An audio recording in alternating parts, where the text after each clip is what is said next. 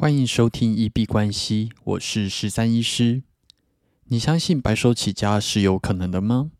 你相信一般人也能致富吗？欢迎回到九十天赚一千万系列企划实进记录，在这里会分享每天的进度跟体悟。那现在时间是十二月二十二号，那也是台湾的冬至。那不知道在耳机前的大家有没有吃汤圆呢？那最近刚好有一波蛮冷的寒流，在十度以下。那希望温暖的汤圆跟 E P 关系的这样子 Pockets 节目，能够陪伴在耳机前的大家。那这一波寒流真的算是还蛮冷的啊！我自己在台北新北的话，已经有降到十度以下的温度，那体感温度当然是更低。那就是提醒大家要小心保暖。刚刚看到新闻说，这两天台湾包含说南部，本来我们会开玩笑说他们没有冬天的，但是在这两天全台就有八十一个人因为呃温度的骤降而猝死。那尤其是老人家有一些心血管疾病，或者是常常冷热温差比较大，在来回移动的人要特别的注意。很多血管爆开啊，或者是脑中风、脑出血，很多时候都是发生在这种寒流的时候。那早上可以在棉被里面先穿好衣服，然后再出来，冷热温差比较不会那么大，并不是进到很冷的环境才会有这样子中风的风险，而是冷热交替，这一点大家要稍微注意一下下这样子。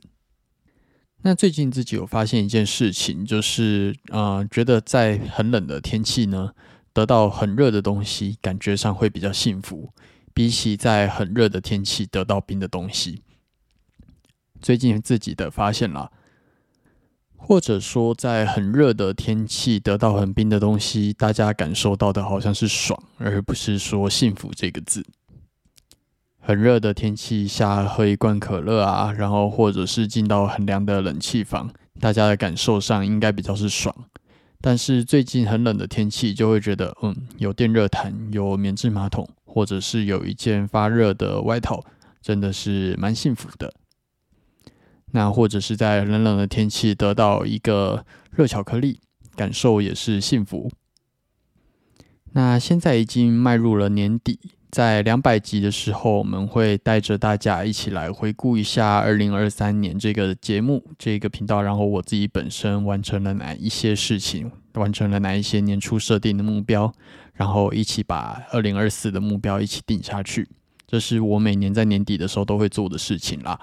那现在距离过年也已经只剩下不到十天，也是差不多来做一个整年的检讨。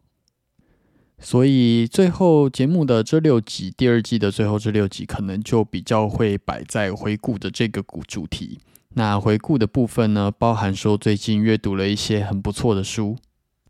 啊，包含前阵子阅读的啊，别把你的钱留到死，然后还有闲人出租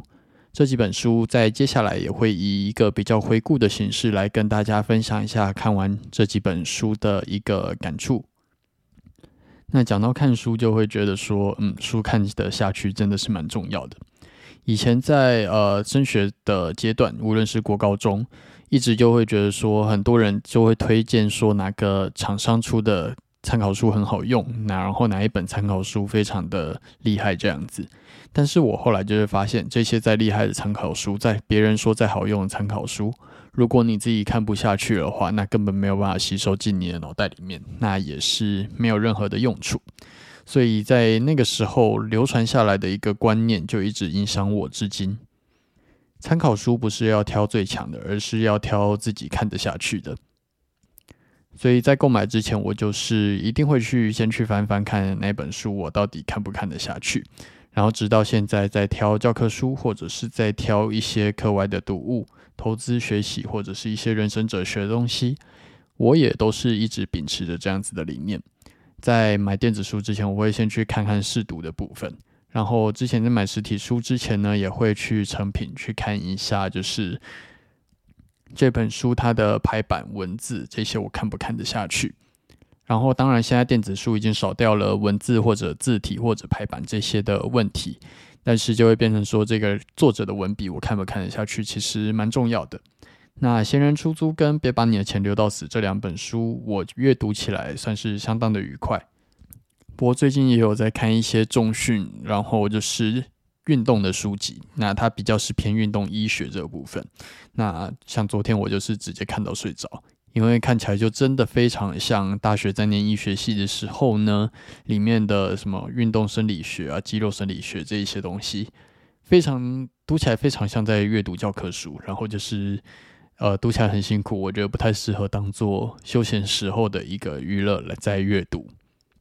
那如果大家对于这样子的一个感想也有共鸣的话，就是呃书真的要挑自己看得下去的，不不然即使别人说那本是。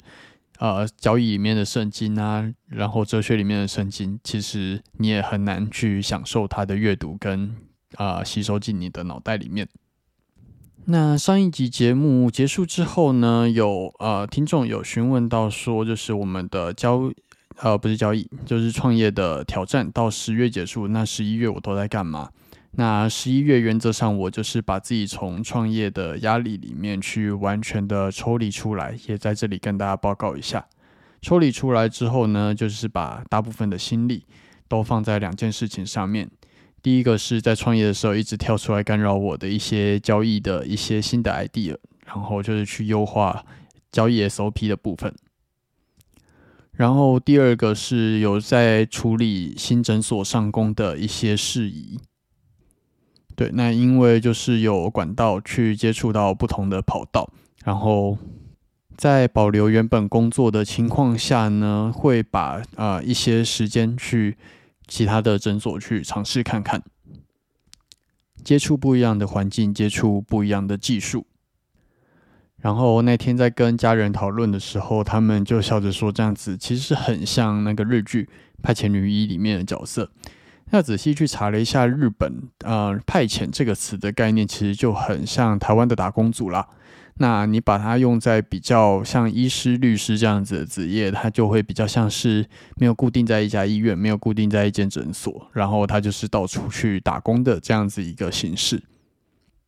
但是其实对于我来说，我觉得 ESBI 象限，你只要在 Employee 一象限的人，他们其实都是打工族啦。那无论你是在医院还是在诊所，无论你是在大公司还是在工作室，其实如果你不是股东，不是老板，啊，无论你是只有那一份工作，还是有很多份工作，其实都是打工族的角色。只是以派遣这样子的定义来说，我会觉得它比较像是专注在一份工作上面，还是同时在很多不同的诊所有很多一样的工作的差别。所以可能跟家人讨论完之后，就觉得自己得到了一个新的称号，就是变成派遣医师这样子的一个角色。那派遣医师，我觉得他比较大的缺点呢，是他可能呃薪资比较不稳定，但是好处呢是它的自由度比较高，你原则上都会在呃这个月才去敲定下个月到底上的班是怎长怎样这样子。那对于自由工作者，但是想要额外有其他的收入来让生活更稳定的一个角色来说的话，我觉得其实派遣医师的形式蛮符合我现在生活的需求的。那在这里稍微跟大家分享一下，跟家人聊天，然后就是对于派遣这两个字的一个想法。好，那今天 podcast 的部分比较相对来说没有特别要跟大家聊什么内容，就是天马行空的跟大家分享一下十一月的回顾，大概做了哪一些事情，借由一个 Q&A 跟大家报告一下最近的近况。那如果有任何想要留言讨论的，都欢迎在 podcast、Instagram 或者 Twitter 留言区去做留言。那如果有不错的，我们再上来跟大家聊天做分享。那接下来也会以回顾的形式，稍微跟大家分享一下最近的体悟，一些读书的新的部分，然后回顾二零二三年这整年的一些心情。那我们今天节目就先到这边，